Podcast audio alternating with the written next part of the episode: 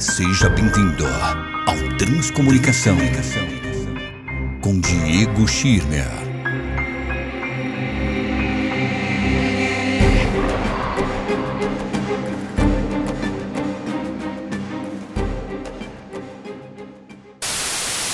Aviso: todos e quaisquer comentários ou opiniões expressados pelos entrevistados, convidados ou integrantes do podcast Desocultados são de responsabilidade individual dos mesmos. O objetivo dos episódios é promover a diversidade de opiniões e pontos de vista, mas sempre prezando pelo respeito e não admitindo qualquer tipo de preconceito.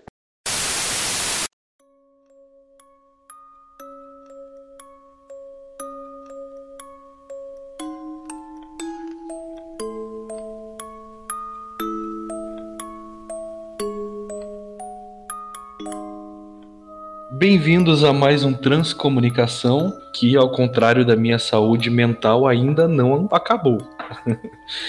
Tô aqui com o Gustavo hoje e a gente resolveu bater um papo sobre, obviamente, ocultismo, religião, né? Obviamente também naquela vibe de entrevista, só que entre nós, uh, num, num mini especialzinho assim, falando um pouco sobre a nossa história, sobre o nosso, nosso caminho nesse meio mágico e também com algumas dicas e informações e ideias, e, enfim, indicações de livros e de filmes e de música, papo mais aberto sobre magia e ocultismo, né? Onde a gente vai trocar ideia. Então, desoie aí, Gustavo. E aí, pessoal, aqui é o Gustavo, como de costume, e hoje vamos falar um pouco sobre nossas vidas, né? A gente fala tanto sobre magia, ocultismo, religião, e talvez falte espaço para a gente falar um pouco sobre como que é, como que é, como que foi, como que a gente pretende que seja nosso caminho dentro de todos esses assuntos, né? Como que a gente chegou até onde a gente chegou agora? O Desocultados surgiu devido a todo um passado, né, que a gente teve, o encontro do Diego com a gente também, né? Como que tudo levou a isso? Acho que esse vai ser o episódio para a gente falar um pouco mais sobre essas coisas contar um pouco do lore interno. a, a, a, gente vai continuar fazendo entrevistas com pessoas que a gente respeita, admira no meio, né? Mas digamos que esse é um episódio entre safra, assim. Até porque em relação a, a este último ano e pouquinho que a gente está de pandemia, a gente também acabou aproveitando para dar uma desenvolvida no que a gente no que a gente pratica e acho que a vida mudou bastante. Acho que também é um ponto que dá para a gente conversar. Uh, eu quero, como sempre, tocar nos, nos, nos lugares espinhosos, assim. reclamar também um pouco, por que não? E é isso.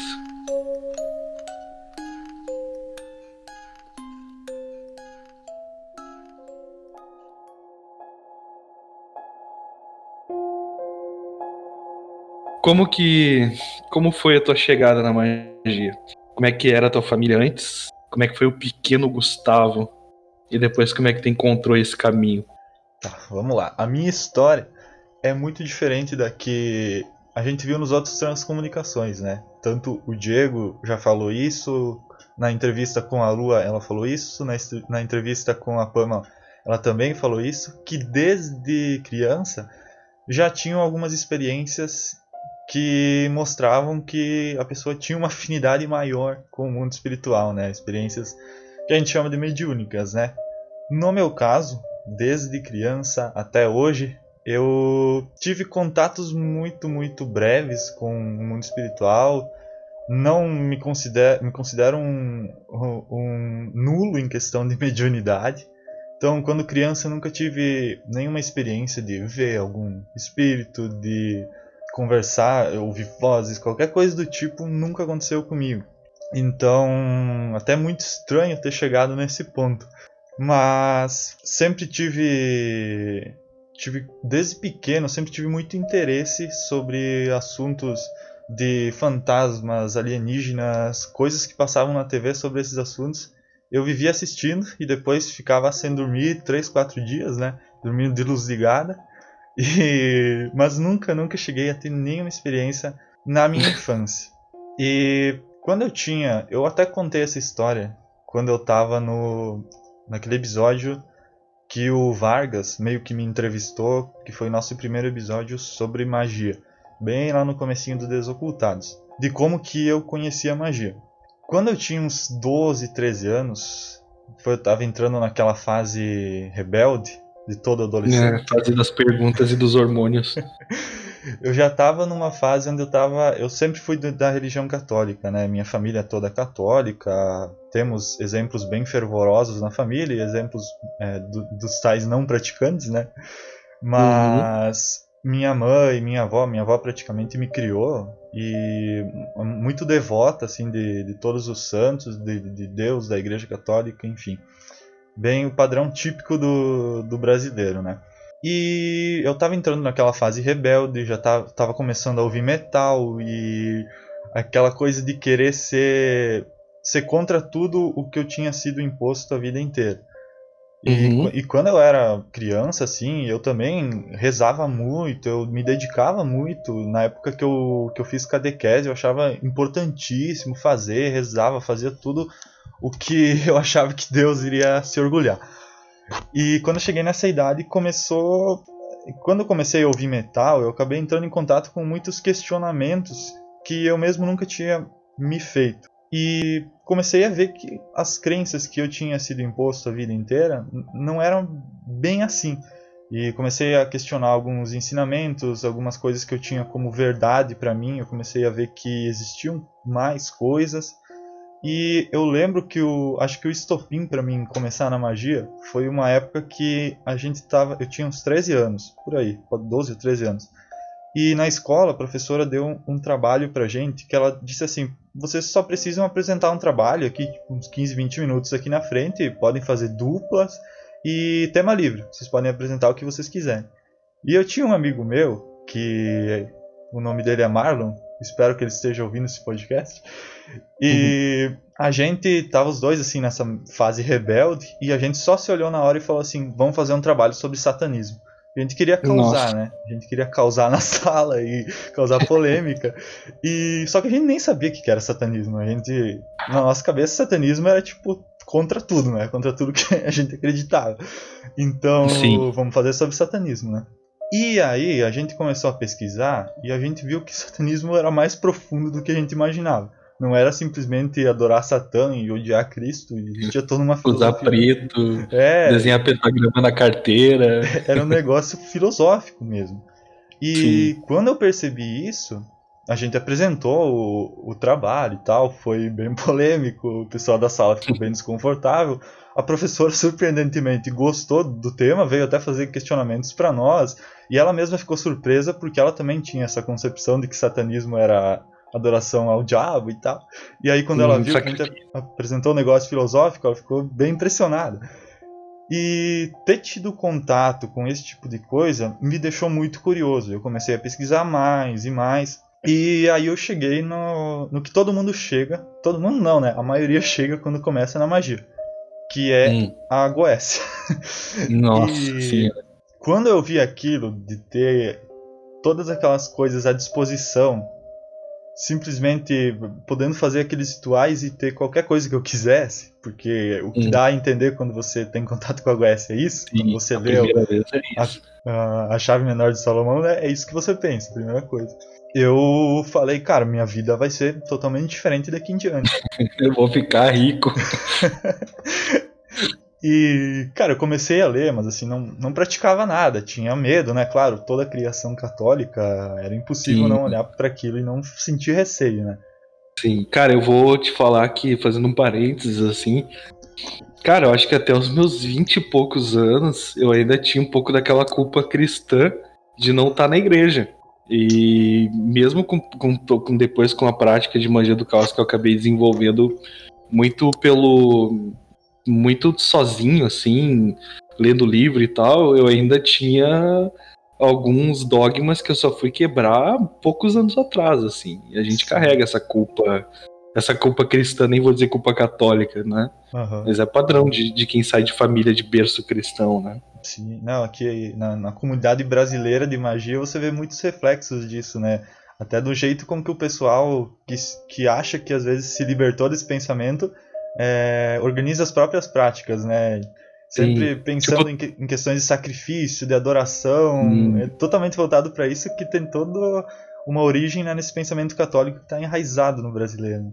Uma coisa bem comum é o pessoal que trata servidor como santo, né? Sim. Uhum. Venho agradecer a graça alcançada. Eu acho muito curioso, assim.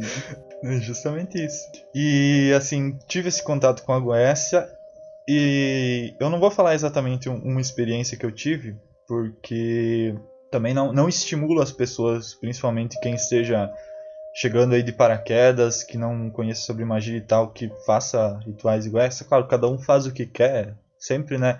Mas não é um bom caminho de início. Acho que você tem que ter todo um, um preparo, uma experiência prévia com coisas mais básicas antes de trabalhar com esse tipo de coisa, até para entender exatamente como que tipo de ser você está trabalhando. E... Eu tenho uma visão particular da Goécia que, que eu acho que é o pior caminho para começar eu tenho uma visão também que pode estar. Tá, aí é uma visão é, minha que pode ser, obviamente, refutada e, e, e, discutida, né? Que é uma visão que eu tenho da, do meu desenvolvimento mágico. Que a GOS ela já é uma magia um pouco. Como é que eu vou dizer? Não, não diria ultrapassada, mas eu acredito que alguns daquelas algumas daquelas entidades até nem são mais as mesmas entidades, sabe? Uhum. Eu acho que como tudo evolui e se transforma, a gente pode falar sobre isso mais longamente depois eu já tenho um pouco de. Eu nunca pratiquei Goécia, meu primeiro contato não foi, depois eu, eu comento. Mas eu acho que para começar, principalmente, embora seja. Eu acho que são duas linhas que sempre encantam muito as pessoas, né? Além do satanismo que a gente imagina do filme, né? Uhum. Satanismo Sabrina. Uh, acho que duas linhas que são bem difíceis de começar uh, é Telema e Goécia, assim. Telema por uma visão de deslumbramento e Goécia por, também por essa visão de deslumbramento. Ah, vou, vou invocar aqui esse bichinho e vou ficar rico. É, pelo menos o Telema, se você é, pesquisar bastante antes de começar, você consegue encontrar coisas básicas, assim, né? Que sim, uma base sim, legal. Tem. Mas Goécia, tipo, ela te joga no meio e te diz, é, pega os materiais X, Y e Z, que são extremamente difíceis de você encontrar na vida real. E aí o que, que acontece? Que não sejam adulterados, né? Que não sejam cortados, é... faltando pedaços. E aí, como é quase impossível você achar isso hoje em dia, já que o negócio é, foi feito na era medieval, as pessoas fazem sem, né? E aí, aí é que a bosta acontece, né? E as pessoas ficam Faz o bolo e não coloca fermento. Sim. E as pessoas ficam fascinadas porque elas acham que o espírito vai aparecer, espírito, demônio, tanto faz, né? Mas acham que vai aparecer na frente delas, de fato, que elas vão conversar com ele como se estivesse conversando com um amigo, e não é assim que funciona. Eu ainda tô para ver uma pessoa que diga que invocou um espírito, seja da Goécia ou qualquer outro sistema mágico, e que o espírito literalmente apareceu na frente dela e conversou com ela. Até hoje. Ah, eu conheço uma pessoa. Sério? eu quero chamar ela para uma entrevista, não vou dar spoiler. Mas é um fráter aí. Uhum. Ah, então, então mudo, mudo meu discurso. Então agora tem uma pessoa pelo menos né, que diz isso. Ah, tem, eu até eu vou dar uma dica aí. Eu vou dar a dica para quem tiver. Eu posso indicar outro podcast? Pode, pode. Tem, tem um anticast antigo que tem um frater aí que diz que já invocou bichinha, hein? Fica o suspense. Se conversar. Vou deixar o suspense no ar. E assim, o pessoal fica muito fascinado por causa dessa questão. E eu também fiquei, né? Sou culpado de ter ficado também. E fiquei muito tempo só lendo, só lendo sobre Goécia, não tinha coragem de fazer. E nesse meio tempo acabei descobrindo outras coisas de magia, cheguei no Telema e acabei fazendo um ritual todo mal feito de Goécia num momento. Eu não vou expor aqui, tipo, questões da minha vida pessoal, por que, que eu fui fazer esse ritual, uhum. mas fiz ele todo porcamente. Né? Não, não segui praticamente nada do que estava lá. Fiz um círculo de pedra no meio do mato e fiz umas loucuras lá e trouxe o resultado. Trouxe exatamente o resultado que eu esperava, que era foi até uma coisa, não digo que era algo que, que, que era impossível de acontecer, mas era algo inusitado que Sim. por meios normais provavelmente não teria acontecido e acabou acontecendo.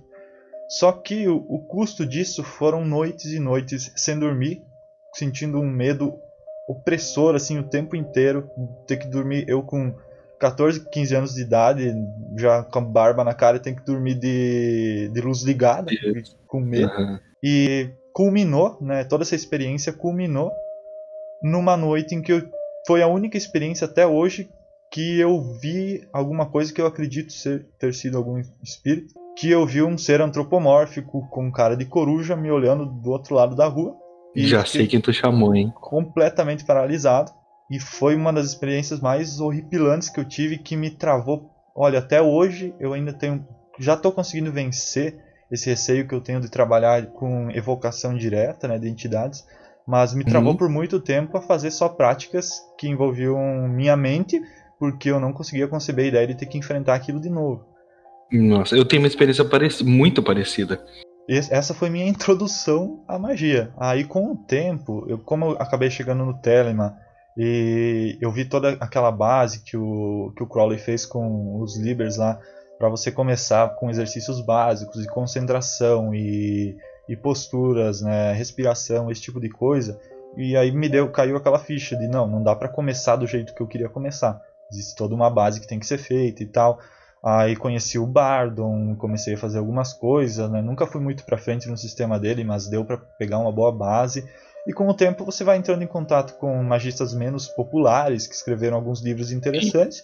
Você vai formando a tua própria base, né? E quando eu conheci. Magia do Caos, eu percebi que eu não precisava me prender a coisas que tinham sido escritas. Eu podia criar minhas próprias coisas. E aí eu consegui desenvolver todo uma, um sistema mágico que é o que eu sigo até hoje, basicamente.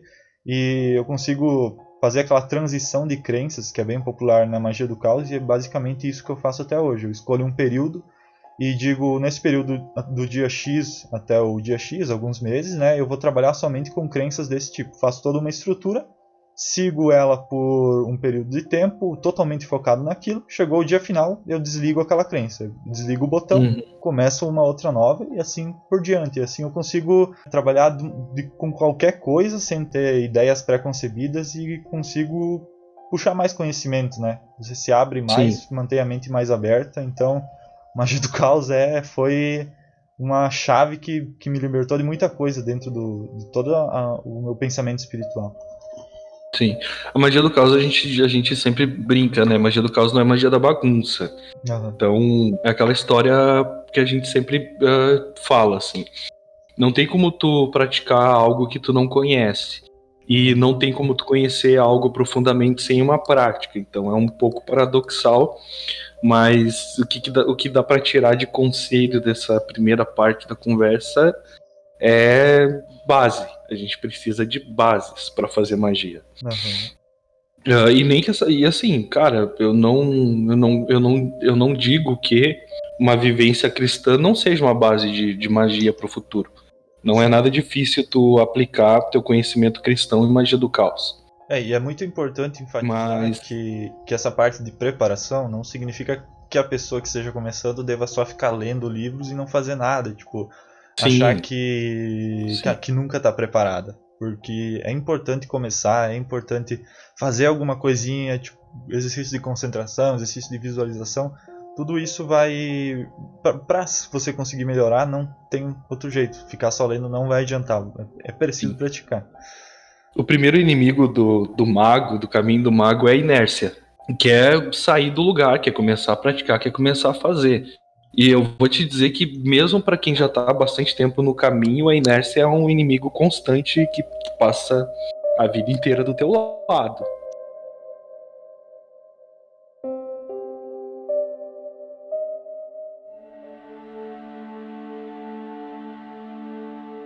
Eu vou resumir a minha, a minha vivência com meu início com a magia. E, e ela é parecida, mas diferente do que a tua, assim. Cara, meu primeiro contato. Na, na verdade, assim, é, vou tentar resumir. A minha família, parte da minha família é evangélica, né? Então, durante um, um tempo da minha infância, comecinho da minha adolescência, eu fui adventista. E eu posso dizer tranquilamente que eu era um bom adventista. eu tinha, eu tenho medalhas de concurso bíblico, uh, fui desbravador, que é tipo escoteiro da, da igreja adventista, era um menininho exemplar. Só que eu sempre li muito. E desde, desde muito pequeno eu comecei a ler uh, na pré-escola e no primeiro e segundo ano eu já lia muito, assim. Então eu era o cara que fugia das aulas de educação física e me abrigava na biblioteca sempre. E chegou um momento da minha da minha adolescência que eu tive alguns problemas familiares bem graves. E eu acabei indo morar com, com um tio meu, irmão do meu pai. Meu pai já era falecido desde que eu tinha oito anos de idade. E foi uma quebra de. Eu já tinha tido alguns questionamentos em relação à igreja, né? Uh, alguns comportamentos que eu via dentro da igreja que eles não eram. que eles me pareciam um pouquinho hipócritas, assim, de, de vivências de membros da igreja que durante o culto posavam de uma forma e no, na vida do dia a dia era como se fossem outras pessoas. Assim. Então, desde muito novo, por ler muito, eu questionava muito e por ver a atitude de outros membros da igreja, eu também tinha uma visão bem questionadora. Assim. Quando eu fui morar com meu tio, eu tive uma quebra de, de minha primeira quebra de paradigma, assim, porque o meu tio ele era, ele é professor, professor de exatas, ele era uma coisa meio estranha, assim, entre, entre um ateu e um espiritualista. Então, ele tinha visões bem diferentes de Deus, né? Embora viesse de uma família de criação católica. E a minha avó era indígena. Então, uh, a mãe dele, né? Então eu acabei passando bastante tempo também em companhia dela. E eu sempre ficava questionando ela e perguntando como é que era e tal, e ela sempre muito católica, né? Nunca dava muita pista. Mas justamente por ter essa, essa descendência indígena na família, eu acabei me interessando desde pequeno, quando eu fui morar com esse meu tio, sobre as religiões indígenas do Brasil, e principalmente do Rio Grande do Sul, né? Que foi da, da onde ela saiu, das, da reserva de onde ela descendia. Só que não tinha muita informação né? Tu, ainda mais num período onde a internet era uma coisa nova, né? E computador a gente só conseguia acessar depois da meia-noite com um pulso só para não gastar horrores. Com aqueles computadores muito computadores muito ruins. Então, assim, internet a gente usava para baixar uns joguinhos no disquete e, se muito, ver uns sites de assombração. E desde criança eu via coisas e durante esse período de igreja eu achava que era o capeta, né? Tentando me enganar, tentando colocar essas coisas na minha frente. E aí, uh, por causa disso, e também, olha só que louco, por uma influência de Doors, uh, eu gostava muito de The Doors e, eu, e tinha toda aquela história do Jim Morrison dizer que tinha sido possuído por um espírito de um índio num acidente que ele viu na estrada, que tinham vários índios mortos e tal. Uh, ele, ele presenciou um acidente, né? E depois ele saiu dizendo que o espírito de um índio, de um, de um, de um índio não, de um indígena, né? De um, de um indígena norte-americano tinha entrado nele. E aí eu comecei a me interessar por essa coisa de xamanismo, que muitas músicas do Doors estavam bem explicitadas. E aí o meu primeiro contato com, com, com esse mundo diferente da religião cristã foi tentando descobrir um pouco sobre as religiões uh, dos povos originários do Brasil, né? Corrigindo meu índios, porque índios não é legal. Uh, são indígenas ou povos, povos nativos, né? Povos originários. Uh, de xamanismo norte-americano, por causa de Doors. E uh, eu encontrei também nessa época, na biblioteca da cidade que eu morava, uma coleção daquelas revistinhas Planeta. que era uma mistureba de tudo que era assunto de ufologia, de espiritualidade, de ocultismo. E aquilo me fascinou absurdamente. Mas aí uh, caminha aí uns aninhos para frente e eu comecei a estudar mais profundamente religião. Uh, comecei a estudar religião de forma totalmente aberta, assim, com muito enfoque nas religiões que eu julgava na época serem as religiões que, que formaram o caráter do, do brasileiro, né? Então eu estudei bastante catolicismo, estudei bastante uh, religiões neopentecostais, que na, dos, a gente sabe que dos anos 70, 80 para cá explodiram, né? Uh, também porque eu já tinha tido contato com outras religiões neopentecostais e pentecostais. Religião indígena, tudo que eu achava, religião dos povos originários do Brasil, tudo que eu achava eu lia muito. E eu já tinha uma carga legal quando eu descobri Telemann e Aleister Crowley, né? E como todo bom adolescente, naquele início de, de, de pesquisa, eu fiquei muito fascinado pelo, pelo. Aí que tá o problema, né? Eu sempre digo que em Telema a gente tem que ignorar o mensageiro e dar mais atenção para a mensagem. E como todo bom adolescente, eu achava o mensageiro muito mais legal que a mensagem. Então, Telema, por exemplo, é uma coisa que eu, que eu tento entender e aplicar na minha vida desde então até hoje, falhando muitas vezes. É complexo demais, às vezes, para em uma vida a gente conseguir entender tudo aquilo. E aí eu tive meu primeiro contato com uma ordem iniciática, também bem novo, assim, 17 anos, que me deu um aporte bem grande de, de estudos. Porque era uma ordem que a gente trocava monografias, a gente ganhava livros, pagava uma mensalidade, ganhava livros, cursos e por aí vai. Aprendi tarô dentro desse, dessa ordem e tal. Mas eu não entendia até então uh, por que, que eu via coisas e por que, que eu tinha essa, essa sensibilidade de ver pessoas que não estavam ali. Procurei muito psicólogo, procurei psiquiatra, tomei remédio e continuei vendo as coisas. E passei nesse começo de busca, assim, né? Que é uma busca eterna, que nunca acaba, mas nesse começo passei por todas as religiões e, e possibilidades que me, me caíam na mão. Então eu visitava igreja, visitava uh, centro kardecista, centro espírita uh, não kardecista, ia na Umbanda, fui no Candomblé, fui na Kimbanda e não me encontrava. Passei muito tempo não me encontrando, tendo muita crise de fé e, como eu disse, carregando aquela aquela culpa cristã, né, do, do ex-evangélico. Assim. E acho que eu tinha uns 20 23 anos, 22 anos, eu encontrei a magia do caos nesse, nessa busca eterna aí.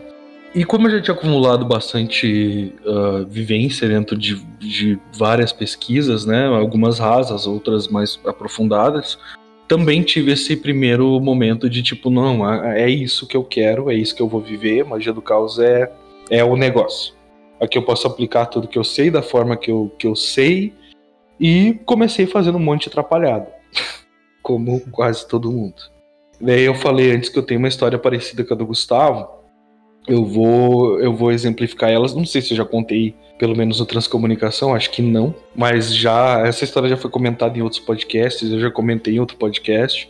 Mas resumindo, uh, eu precisava de grana, né? E precisava de grana para ontem, na verdade, eu precisava de grana para outro dia. No outro dia eu ia viajar e não tinha dinheiro para completar a viagem. Nossa. Ia me mudar para Santa Catarina. Tinha conseguido uma proposta de emprego bem legal lá, porque eu sou, entre algumas coisas, eu sou chefe de cozinha e tal, me chamaram para trabalhar lá. E eu também estava recém uh, começando a iniciar o meu segundo, terceiro, segundo casamento. Então eu ia me mudar para lá com a menina que eu estava casando, para trabalhar numa empresa, numa, num restaurante de lá. E aí, como eu não tinha grana, eu não tinha conseguido juntar a grana, nessa época eu fazia uns bicos com sites e tal, eu apelei, né? Tipo, vou usar o que eu sei fazer aqui. Eu morava num sítio, fui pro meio do mato, fiz um círculo de pedras e fiz a pior invocação que alguém pode fazer. que a invocação ao desconhecido. Basicamente, eu cheguei na, na no, no mato, Fiz, uh, fiz um banimento muito porco, muito mal feito. E eu larguei, eu não vou eu também dar detalhes, né, para não, não instigar ninguém a fazer a mesma burrice. Mas larguei o clássico: se tiver alguém aí, me ajuda. E foi a primeira invocação que eu fiz que eu realmente também via, via entidade, embora eu não tenha conseguido reconhecer. O que eu vi foi basicamente um Shadow People, uma massa de sombra em formato de pessoa, que apareceu um pouco abaixo do círculo de pedra que eu tinha feito. Eu estava em cima de um barranquinho, assim, na beira do mato. E essa entidade assentiu. E uma coisa que é engraçada, uh, acho que todos os cachorros abandonados da região sentaram em volta de mim nessa, nesse dia, assim, enquanto eu estava fazendo a invocação. E quando eu terminei a invocação, eu senti que tinha funcionado. Eu senti dentro de mim, de forma não muito sutil, que tinha funcionado. Mas eu não, nomeei nenhuma entidade e seguir um, um ritual meio paralelo, assim, a meio goécia, assim, forma de invocar e de querer obrigar a entidade a fazer uma coisa para mim, né? De dentro do círculo de proteção. Isso era. Eu comecei. Uh, o ritual era uma meia-noite. Meia-noite e 45 eu terminei. Uma hora eu já estava em casa. Eu estava deitado na rede, na beira da, da sacada, assim, olhando pro mato, pensando o que, que eu ia fazer da minha vida. E meu telefone tocou com um vizinho de sítio que tinha descolado meu telefone com alguém e que queria fazer um site e que queria, e queria fazer uma reunião comigo a uma da manhã. Eu disse, cara, vou lá, né? Preciso de dinheiro, uma hora da manhã. Peguei a minha moto, fui até a casa do vizinho. Ele tinha uma, uma empresa de, extratora de pedra, pedreira, no caso, que a gente chama, né? E o cara disse que queria fazer um site, não sabia direito nem por que, que ele queria um site, mas ele queria um site. E quer me pagar metade do valor, que era exatamente o valor que eu precisava para completar na hora. E puxou o dinheiro do bolso e me entregou. E eu tinha dito pra entidade: olha, o pagamento vai ser, sei lá, energia, sabe? Pode me, me cobrar aí depois como for, porque eu tava realmente desesperado por grana, assim. E esse foi o cliente que mais me incomodou na minha vida. Foi o cliente que mais me sugou energeticamente, assim. E foi o cliente que fez eu desistir de, de trabalhar com arte durante muitos anos. Eu recentemente voltei a trabalhar com arte, faz dois anos e meio agora. Uh, saí da cozinha, trabalho só com arte, sou coordenador de uma equipe. E, cara, tive que vencer um trauma que esse cliente me trouxe. Então foi terrível. E, e tudo que o cara poderia incomodar, ele incomodou. E eu mais perdi dinheiro no decorrer do, do período que eu lidei com esse cliente do que ganhei. Então foi um ganho muito momentâneo. Assim. E aí eu saquei que, quem sabe, magia pudesse ser uma coisa um pouco mais sutil e eu não precisava sair fazendo invocação. E para concluir essa história de uma forma mais simples, depois de passar por vários locais, várias ideias, várias filosofias e, e formas de praticar magia, eu ainda na prática de magia do caos, acabei encontrando um terreiro de umbanda esotérica que tem uma visão bem mais universalista, que meio que converge com o que eu sempre acreditei, tipo assim, tem verdade em tudo, a gente só precisa olhar para o lugar certo. E foi onde eu descobri que eu poderia ser um bandista e magista do caos. então hoje dá para dizer que eu sou um praticante de magia do caos e de umbanda esotérica. Né? desenvolvendo mediunidade, eu trabalho como médio de, de transporte. Não é muito fácil, mas é uma coisa que tem me ajudado muito, assim, a me entender e a entender o caminho, né? Mas eu costumo dizer que a, a religião ou a, a prática ela é meramente para facilitar o nosso contato com esse lado astral sobrenatural. Que eu, eu acho que se eu tivesse dentro de um, de uma, de um centro kardecista ou dentro de qualquer outra linha de, de religião uh, afro-brasileira ou espiritualista, os resultados seriam mesmo, os mesmos. Porque eu vejo tudo como um todo. Né? A, minha, a minha visão é de que existe uma. É como se a verdade fosse um grande espelho, né? A verdade, o amor, aquilo que a gente busca nesse meio, que foi quebrado em milhões de pedacinhos. Cada religião pega o seu pedacinho de verdade e muitas acham que aquilo é toda a verdade e outras conseguem enxergar um pouco além, vendo que aquilo é parte de um todo maior. Então, eu costumo falar, sempre brincando que tu pode chamar de, de Jesus, tu pode chamar de Ashtacheran, pode chamar de Petrim da padaria. Se o símbolo tiver bem colocado, tu vai entender o todo da questão, sabe? Então a minha a, a minha visão de magia é, e de religião é meio que assim, sabe? Eu acredito que toda religião ela te, esteja se ancorando, né, no amor. Então, cristianismo, qual é a base do cristianismo? Amor, deveria ser, né? A base de Telemann é amor, a base da, do, do Islã é amor, a base do, do kardecismo é amor, né? Então, se todos temos a mesma base, todos temos parte dessa verdade. E aí, qual, qual das roupas que tu vai colocar nesse, nesse emaranhado de noções é a tua escolha, contando que tu esteja fazendo o bem e o amor.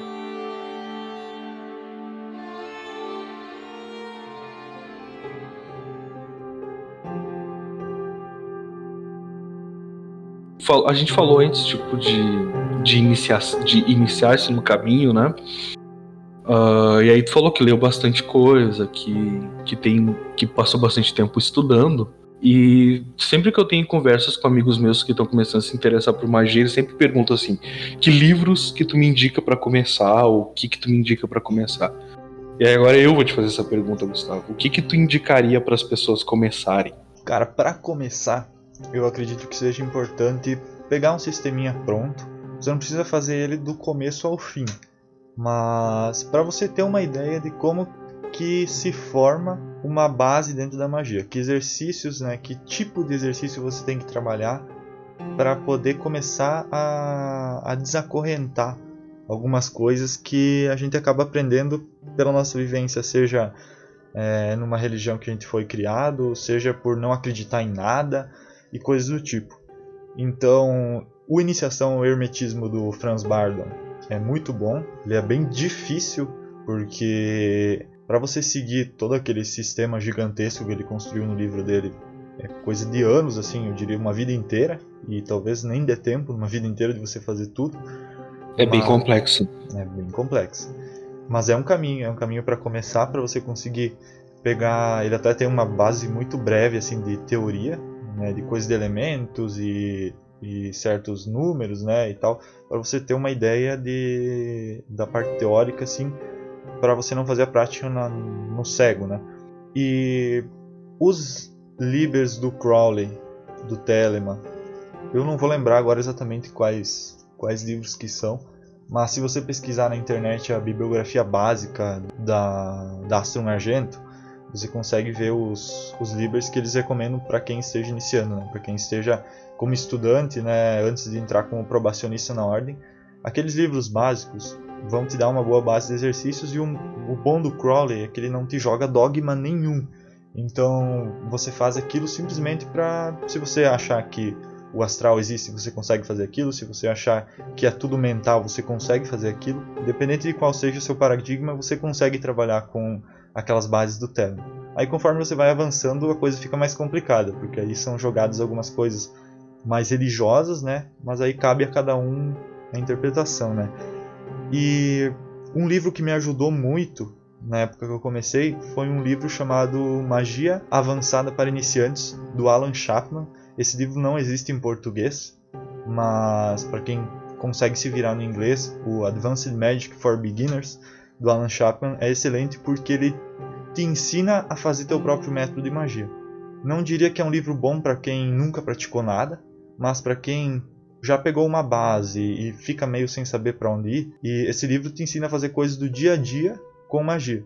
E como qualquer coisa pode se tornar um ato mágico, desde que seja seu desejo. Então esse livro é muito bom e recentemente um cara, não sei o nome verdadeiro dele, acho que ele nem divulga o nome verdadeiro dele, mas o pseudônimo dele é Blue Fluke. Ele é um magista do caos e ele fez todo um sistema desenhado de desde a base até práticas mais avançadas dentro da magia e ele disponibiliza tudo isso de graça. Dá para deixar o link desses livros é, o título, os nomes, né, os autores e esse que é disponibilizado na internet dá pra gente deixar o link na descrição para quem tiver interesse.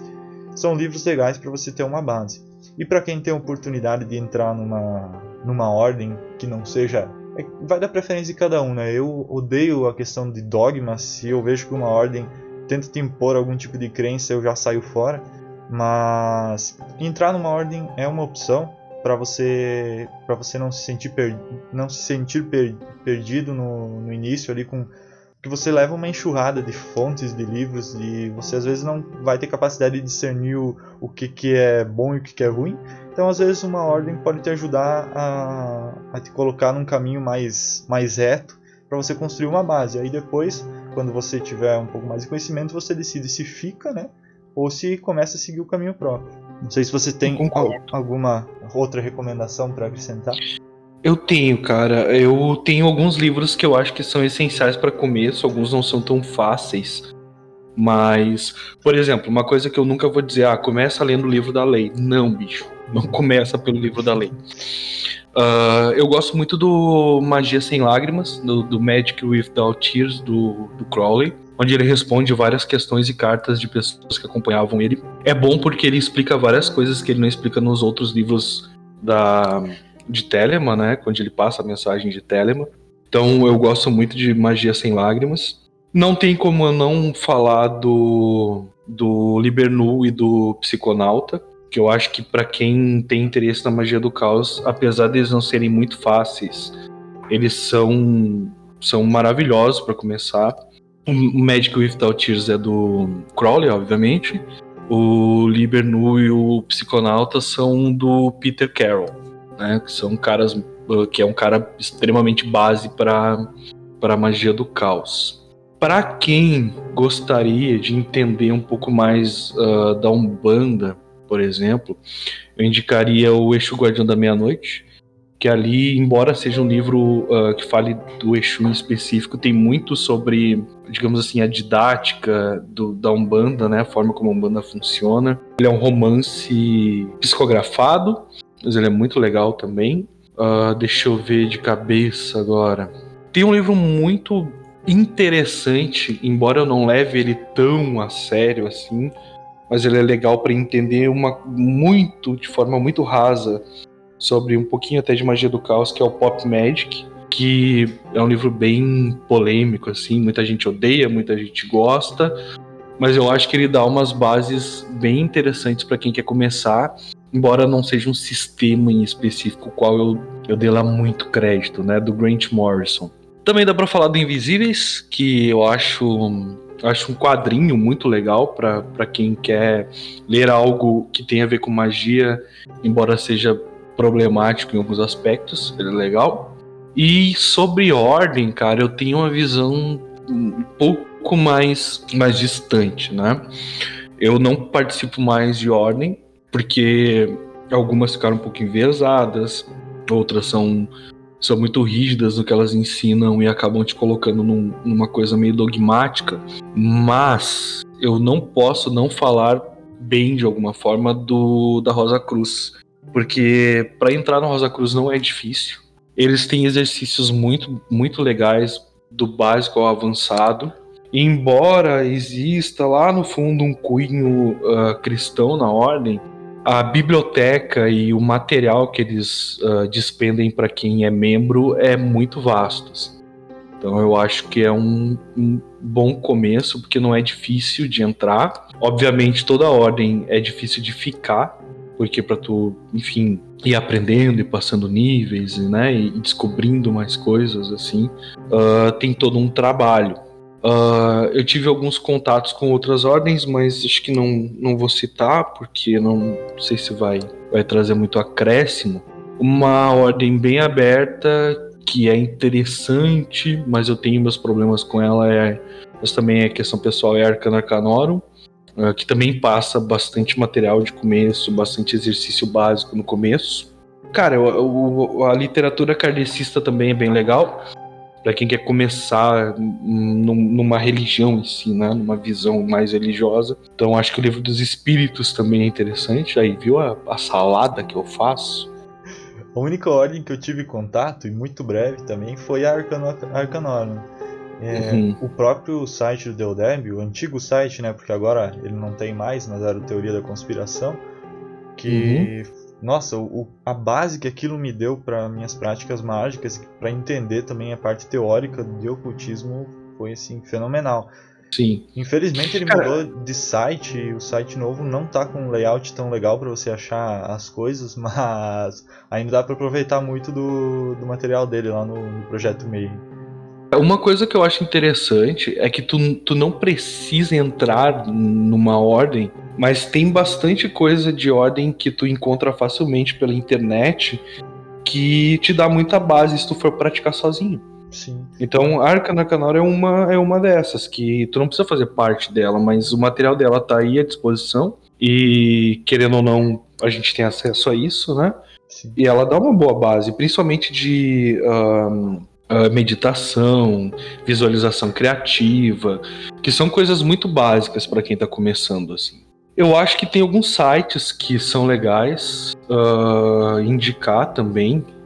Só que agora eu teria que ver se esses sites ainda estão, estão funcionando. Porque alguns caíram.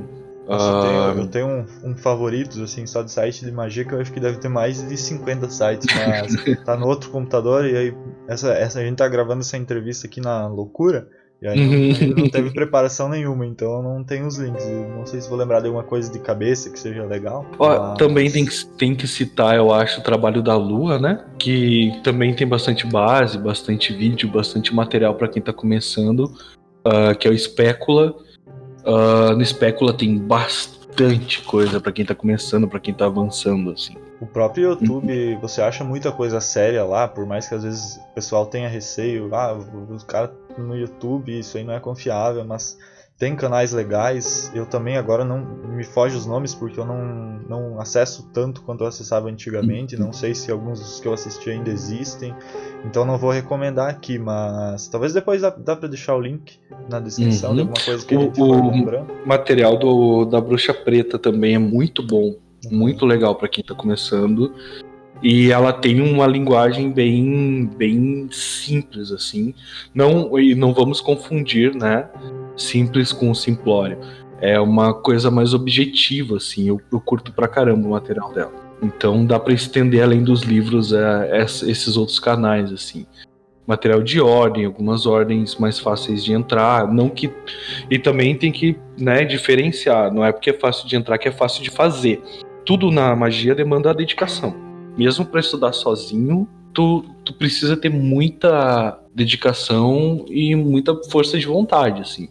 Que é o que eu falei antes, o, o primeiro inimigo que a gente tem é a inércia, que é começar. Que é sair do, do estado de estar parado e passar a fazer. Gustavo, deixa eu te perguntar, tu já participou de algum, de algum rito coletivo que te, que te deu alguma experiência interessante, assim? Nunca participei, como eu disse, não, nunca tive contato com ordem. Na época eu tinha uns 15 anos, eu fiz a admissão. Admissão não, né? Eu fiz o todo aquele processo para entrar como, acho que é probacionista, né, que fala da Arcano Arcanoro, mas Sim. eu eu fiz toda a parte de estudante e tal. E aí quando chegou na hora de assinar o juramento do probacionista, eu não tive coragem. Fiquei com o papel lá vários dias em cima da minha mesa, falei, "Não, eu não vou assinar isso aqui porque vai vir bosta e eu eu tinha 15 anos, eu falei, eu não vou aguentar. Aí, aí É, eu saí, pesado. parei com tudo e voltei para as minhas práticas. E tô assim até hoje. Não, não, tem, não vejo muita necessidade de mudar. Eu, eu sou bem disciplinado, assim, faz parte da minha personalidade. Então eu não vejo tanto tão necessário essa questão de participar de grupos. Claro que sinto falta assim de ter uma prática coletiva assim para poder ter, ter essa experiência, né? Mas nunca tive. Cara, eu participei, causos, né? Eu participei uma vez de um, de um rito coletivo, olha só, de Wicca. Eu não era lá a pessoa que curtia muito Wicca, assim. Mas me convidaram para participar de um rito aberto, de, um, de um- uma festividade, né? E, e no meio da- do, do processo, como eu já tinha ah, conhecimento de outra área, me convidaram para fazer uma participação, trazendo um pouco da minha prática para dentro do ciclo. assim. Ah, eu sei que isso não é uma prática comum, mas era um grupo meio freestyle, assim. E, e foi um momento onde eu passei a respeitar, apesar de, de, de algumas compreensões a Wicca, assim. Porque foi punk. Ah, o pessoal começou a fazer o rito, aquela fogueira começou a pegar muito fogo, ia pegar fogo muito alto. E deu pra sentir que tinha alguma entidade ali junto, assim, foi bem interessante. Eu participei de outros ritos coletivos, mas não vem ao caso porque são ritos fechados, né? Mas eu só lembrei disso agora quando a gente tava conversando, que eu já participei de um rito coletivo de Wicca que foi punk. Então acho que até a Wicca é legal, assim, pra começar devagarinho. Tem um problema com, com ordens e com covens e com algumas associações de estudo de magia que, como em tudo, tem gente mal intencionada, então acho que sempre fica aquele conselho, cuida com quem que tu tá estudando, cuida com quem que tu tá andando, pra não acabar sendo enganado também, ou acabar, principalmente quando o cara é muito novinho, ah, é muito fácil a gente ficar deslumbrado com as coisas, né? Então, se tu que tá ouvindo é mais jovem, assim, não é tão calejado, né? Não, tá, não passou dos 30, que nem eu. ah, eu sempre digo, assim, pro pessoal que tá começando. Começa, estuda, é legal conhecer, é, lugar, é legal expandir, mas cuida com quem que tu tá estudando e que tipo de prática as pessoas estão te propondo. Porque a gente sabe que tem muita gente abusiva nesse meio também. Né? Aliás, a gente conversou muito sobre isso com a Lua, conversou um pouco sobre isso com a, com a Bruxa Preta. E eu acho que é um conselho que sempre tem que ficar, sabe? Cuida com quem tu tá participando, com quem tu tá andando, com quem tu tá estudando. Que também tem gente se aproveitando do, do- de quem tá começando, assim. Então, ao mesmo tempo que é legal expandir, conhecer e ir atrás, a gente tem que fazer isso sempre com um pé atrás. E aí vem uma visão mais filosófica que tudo tem que ser questionado. Nada é inquestionável. A gente tem que sempre se perguntar se aquilo que a gente está fazendo está sendo bom para a gente, está tá agregando, está nos fazendo crescer, sem que as pessoas se aproveitem da gente. Né?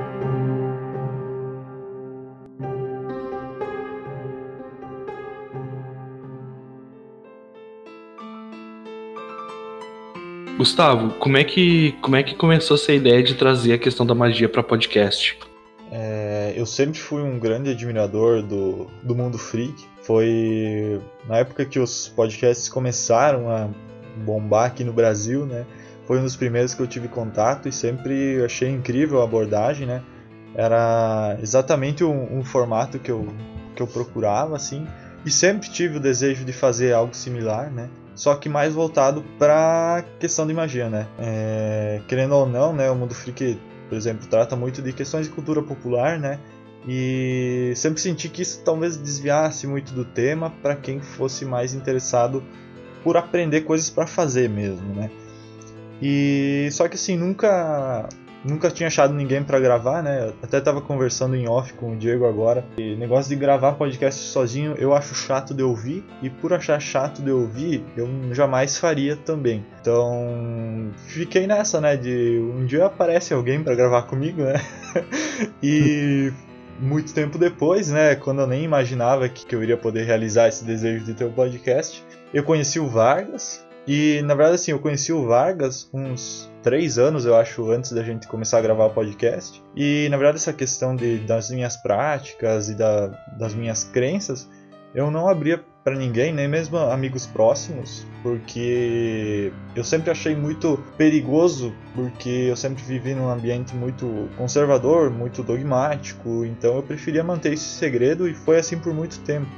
Um dia, conversando com o Vargas, acabou surgindo esse assunto da, das nossas crenças e a gente foi conversando e tal. Eu falei que praticava magia e tal, ele também quis saber mais. E quando eu vi que ele também tinha, ele com o contato dele com o espiritismo, ele também tinha bastante conhecimento esotérico. Eu falei, cara, eu sempre quis fazer um podcast. Tu topa participar? A gente faz junto aí alguma coisa? E ele falou, não, beleza. E aí a gente a gente combinou isso e na noite seguinte a gente já gravou, porque eu acho esse passo importantíssimo de você não combinar só as coisas, de você combinar pro mais antes possível para que você faça, porque se você ficar só é, na ideia, conforme o tempo passa, ela vai morrendo e quando você vê, ela só se tornou uma ideia do passado.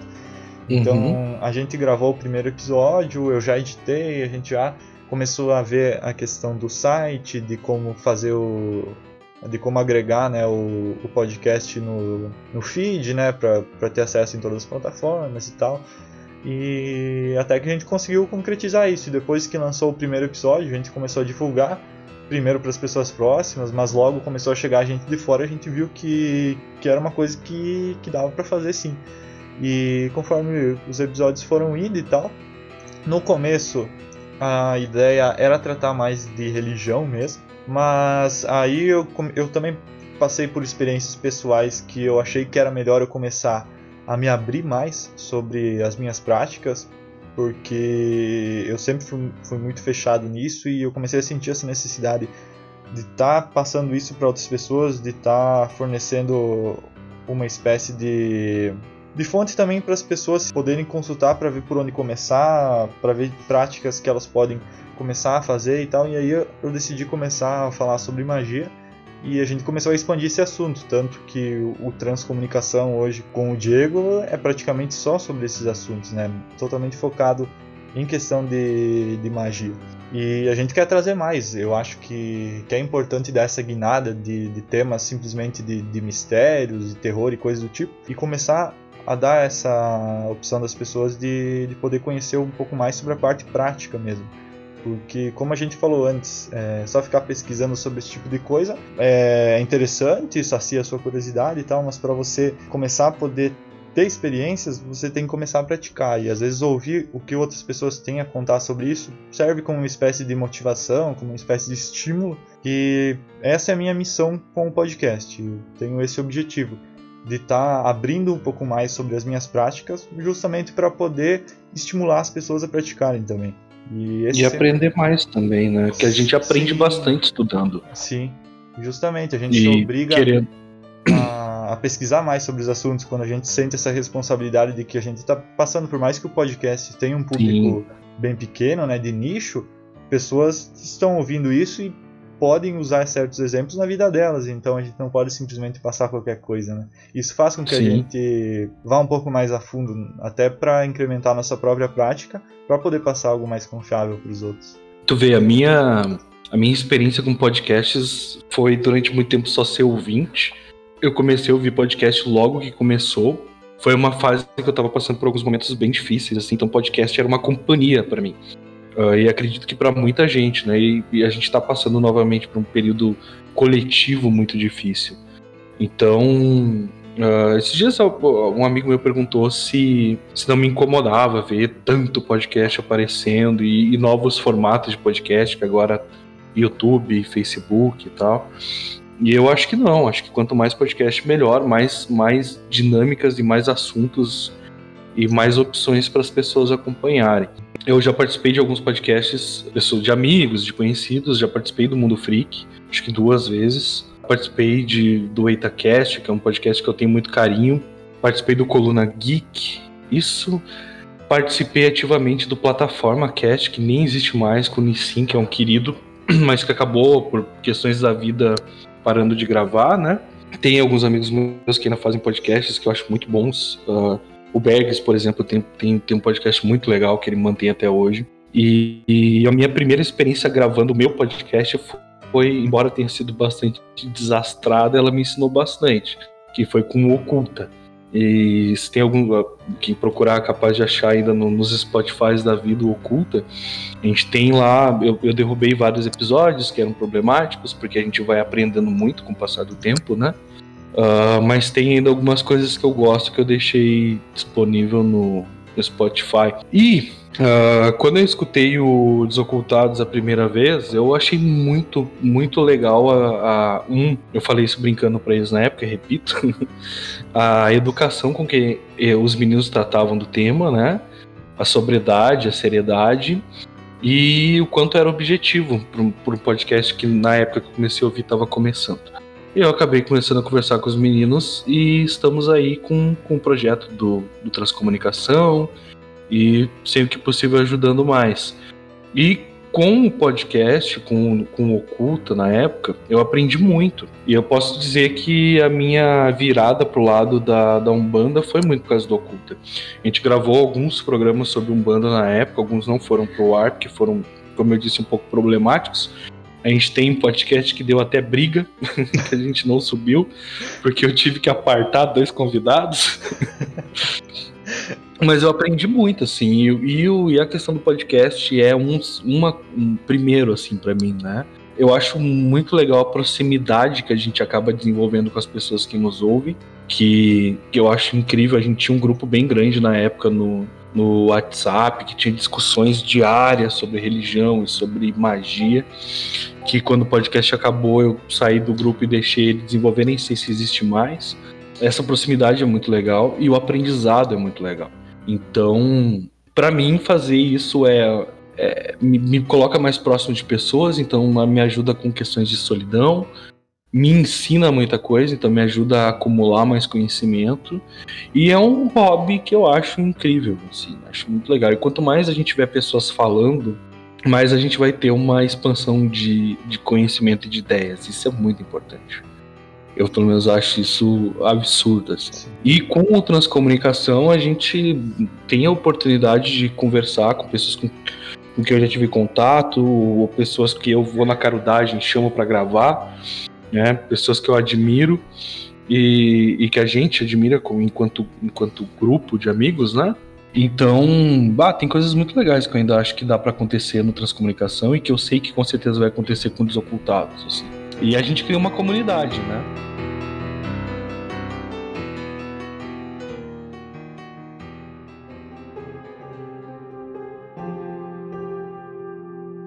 Deixa eu te fazer uma pergunta, Gustavo como é que tá a tua prática neste período tão conturbado de, de pandemia, cara? Cara, hoje o que eu estou praticando, é, eu tive um começo de ano bem agressivo em relação às minhas práticas. Peguei umas coisas bem pesadas para fazer. A gente teve até o grupo dos Tátuas, né? Tem os uhum. episódios uhum. aí para quem quiser ouvir um pouco mais, que não que, que não sabe do que a gente está falando, que exigiu bastante de mim, assim, de bastante práticas meditativas, né? E meditação é uma coisa que eu tenho feito há bastante tempo e tem trazido resultados tanto dentro da magia, né, no, no incremento da, das minhas práticas, como no próprio dia a dia em relação a lidar com a vida em todos os seus aspectos. É até uma prática assim que eu recomendo muito para quem não tem interesse nenhum em magia, não quer fazer esse tipo de coisa, que pesquise sobre meditação e que tente implantar isso, por mais que seja algo mínimo, né, um tempo mínimo na sua vida, porque é, é algo que traz muitos benefícios em diversos aspectos.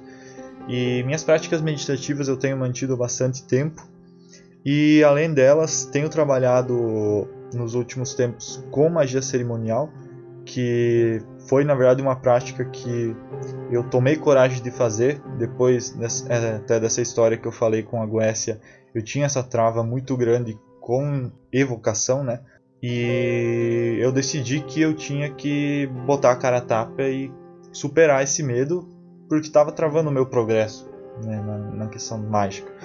Então eu comecei a trabalhar esse ano com magia cerimonial, com evocação de espíritos que é, são chamados, porque eu estou trabalhando com grimórios medievais mesmo, então uhum. são tidos como os demônios, né? Mas Sim. eu chamo de espíritos por, por questão do que eu percebi realmente dentro da prática. E estou trabalhando com isso, é, práticas um pouco mais agressivas, assim, estou gastando bastante tempo com magia e com os estudos. Tô agora a gente está com um site no Desocultados, então estou trabalhando também com textos, né, para escrever, além das próprias pautas do podcast, edição. Aí também estou escrevendo os textos. Então esse ano assim tá super voltado para essa questão da magia mesmo e pretendo né, manter isso por um bom tempo. E você, Diego, como é que tá a situação aí? Cara, eu queria eu queria poder falar, eu queria poder falar da mesma forma que tu assim, que nossa, eu tô praticando e tal. Mas eu vou te dizer que eu dei uma bela desanimada no começo do ano assim.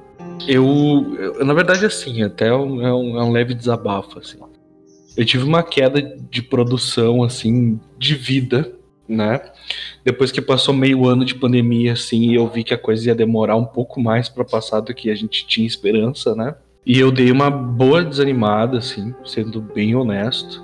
O nosso terreiro parou, então o terreiro era uma coisa que me mantinha sempre muito próximo da magia, porque a Umbanda que a gente pratica ali, ela é uma banda bem mágica, bem, bem esotérica mesmo. Então a gente tem práticas mágicas, toda semana tinha, né? Uh, uh, práticas mágicas toda semana, assim, era uma vivência contínua.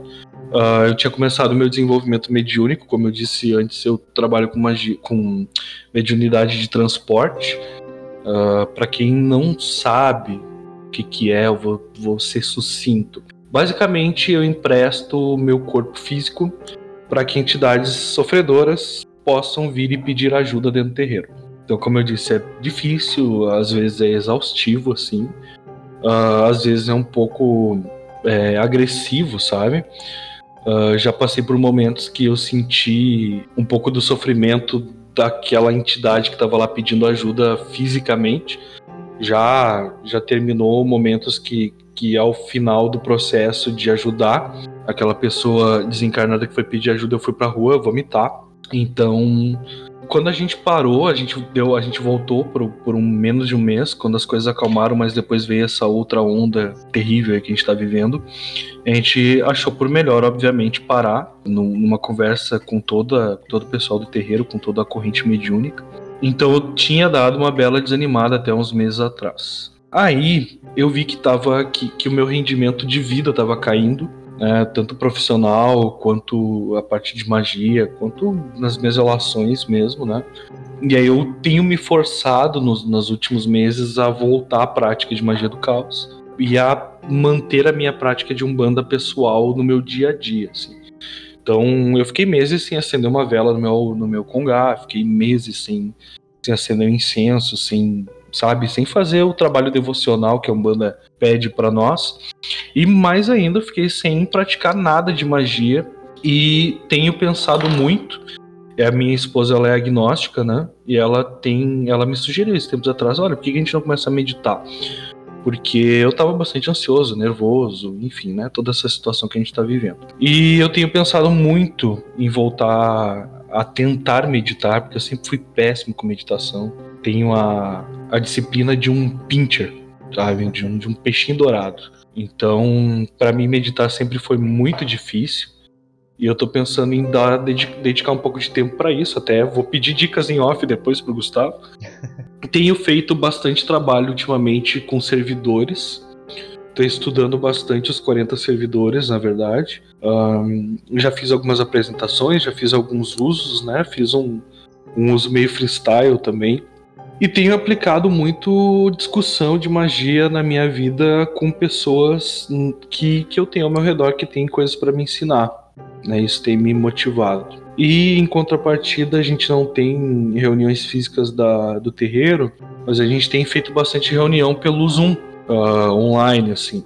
E nessas reuniões a gente conversa sobre tudo, né? E como a gente tem uma visão de um banda bem universalista, assim, por causa da questão esotérica, a gente acaba discutindo, estudando e falando sobre outras linhas de magia e de religião que não sejam só um bando.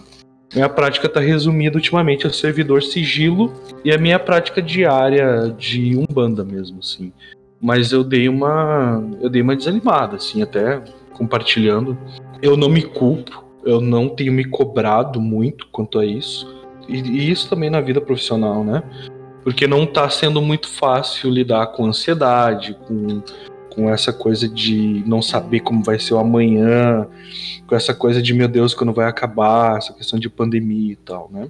E tenho escrito alguns artigos para postar no site também, acho que já postamos o primeiro, que são as minhas divagações enquanto eu tô pilotando moto.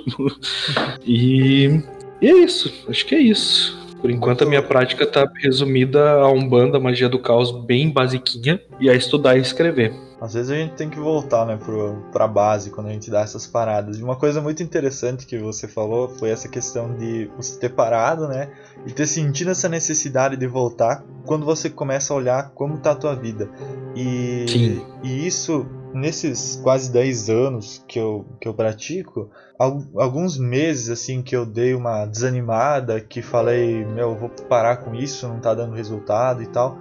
Eu fico alguns meses sem e, cara, parece que tudo desanda, sabe? Quando você dá essas Sim. paradas. E você acaba tendo que voltar para você se situar. Então, quando você começa com magia, é muito difícil de você parar. Você tenta, mas ela parece que te chama de volta o tempo inteiro. A magia tem uma questão que, para mim, pessoalmente, ela é essencial em me ensinar, principalmente uma coisa que tu falou antes, e que para mim sempre foi muito difícil, que é a disciplina né? E eu tenho esse mesmo sentimento quando eu desanimo, uh, que é a minha vida vira uma bagunça, sabe? Quando eu paro de, de ter a minha prática, porque é como se uma das poucas coisas que me disciplinassem fosse essa prática diária, né? De uma forma ou de outra, assim. E isso afeta a minha vida inteira, desde que eu comecei a lidar com magia. Nesses períodos que eu paro, eu sinto que isso afeta não só a minha questão espiritual, né? Minha questão de prática, Uh, mas as minhas, o meu trabalho, as minhas relações, até as minhas amizades, assim. Eu concordo contigo, parece que a vida dá uma desandada, né? A gente acaba se forçando a retornar, principalmente para quem já tem uma prática de, de alguns anos, que aquilo se torna parte essencial do que tu é. Eu, eu vou compartilhar uma, uma questão muito pessoal agora. Uh, eu passei, eu fiquei muito doente em 2018, 2017, final do, no começo de 2018. Uh, tive um problema renal bem grave e eu fiquei por conta desse problema renal uns três meses quase que de cama, assim. E junto desse problema, uh, por ter ficado muito tempo de cama, eu tive muito tempo para pensar. Eu tive muita crise de, de fé, por assim dizer. E passei por um processo de despersonalização que vem sendo tratado uh, psicologicamente, né, com, com psicólogos e tal. E dentro desse processo eu tive que reconstruir muito da minha da, do que, de quem eu era, da minha visão de mim mesmo, né? E uma das coisas que foi essencial para que eu conseguisse voltar a ter uma vida legal e, e boa e, e, normal, assim, né? Sem toda essa questão de crise de despersonalização foi a magia.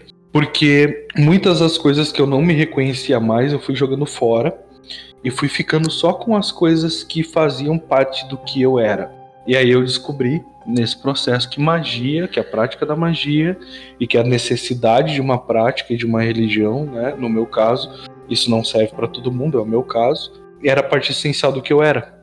Então a partir daí eu comecei a me voltar novamente para a questão da magia e a minha vida começou a endireitar. É bem isso que tu falou, parece que a vida da gente desanda feio quando a gente dá uma afastada forte assim.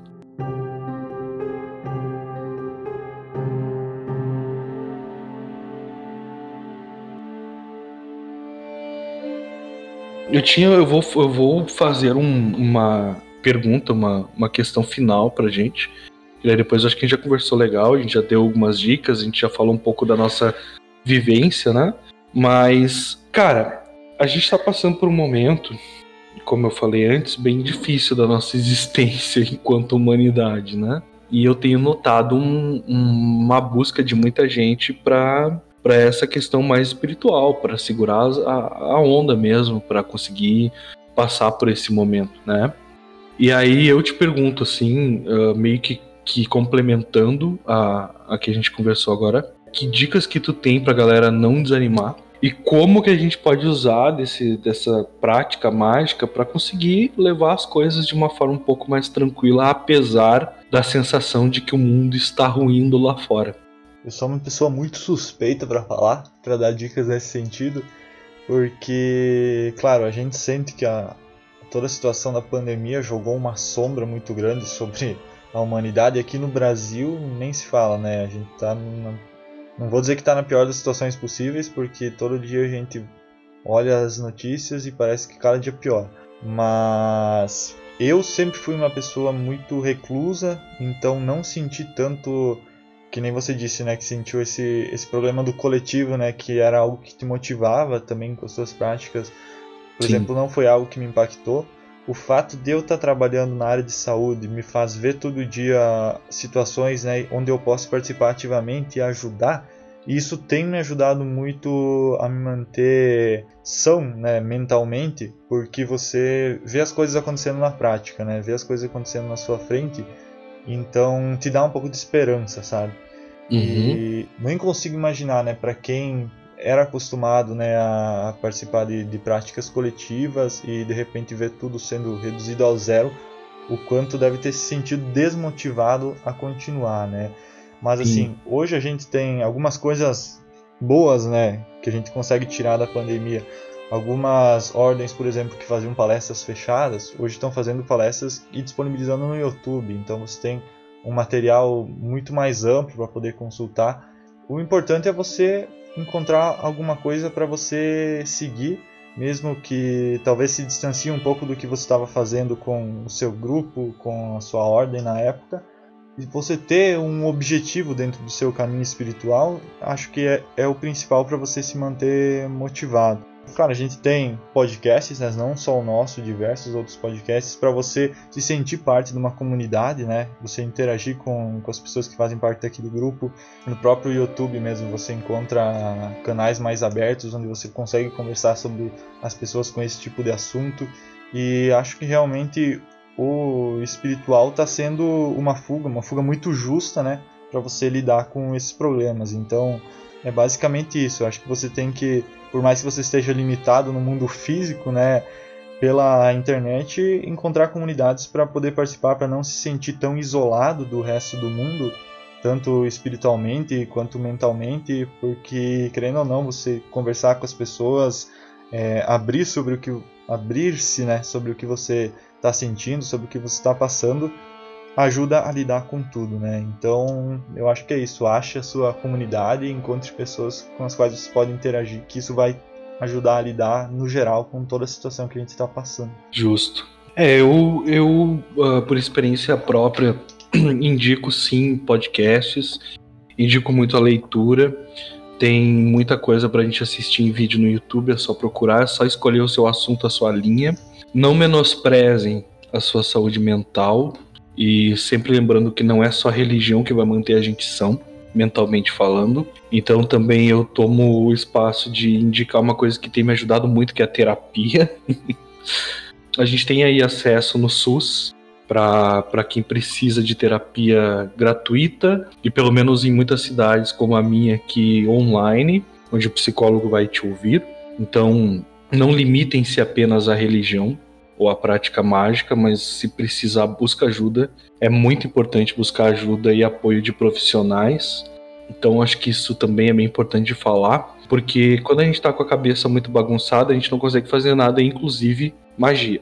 Uh, e, aquela, e aquele clichê, que, que embora seja um clichê extremamente importante, gente, máscara, para quem já tem idade e pode e tem acesso na cidade de vacina, álcool gel, lavar a mão, evitar aglomeração, tentar passar por isso de uma forma um pouco mais leve.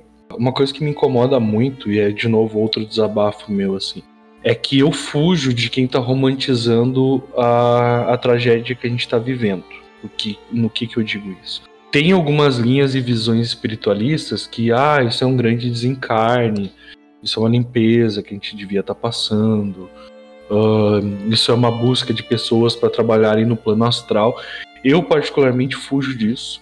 Eu acho que, que é real e, e triste e quase des desesperador quando a gente romantiza uh, usando da religião um período que a gente está vivendo, que é um período de tragédia. Mas nem por isso a gente tem que ficar louco dentro de casa, desesperado, acumulando e desenvolvendo tristeza, depressão e, enfim, outros sentimentos e, e doenças que são bem pesadas. Então, sim, estude, busque comunidade, busque conteúdo, vá atrás, porque a internet é um mar de informação que tem que ser filtrado, mas ainda assim é um mar de informação, tem muita coisa boa. E não, não vamos negligenciar a saúde mental e não vamos também achar que a religião e a magia é a solução para tudo. Então, se tu tá te sentindo mal, se as coisas estão ficando muito difíceis, se tu não tá te sentindo bem psicologicamente, mentalmente, tem opções e tem ajuda também online. Tem coletivos de psicólogos aí ajudando o pessoal a passar pelo momento. E busquem isso também, tá? Não negligenciem a sua saúde mental. Mesmo que você seja um baita mago não dá para fazer magia com a cabeça bagunçada. Acho que é isso. E vamos lá, vou indicar rapidamente. Uh, escutem o Magicando, escutem o Foco de Pestilência, escutem o Papo na Encruza. Filtrem o que tem de bom nesses programas, escutem o Desocultados, acompanhem a gente. A gente pretende trazer mais entrevistas, mais programas para vocês. E contem com a gente para ser uma companhia recorrente aí no teu ouvidinho, sempre que precisar de se sentir menos sozinho. É isso, Gustavo? É isso, agradecemos todos que ouviram o episódio até o final, agradecemos todos que acompanham o nosso podcast e continuem com a gente que tem mais conteúdo por vir, algumas coisas que a gente está planejando para o futuro. E é isso aí, muito obrigado para quem chegou até aqui e até uma próxima. Certo, até uma próxima. Obrigado por terem ouvido esse papo aberto, bem, bem franco, sobre as nossas práticas, sobre a nossa vida, pelo menos uma partezinha dela. Fiquem bem aí, Lux para todo mundo.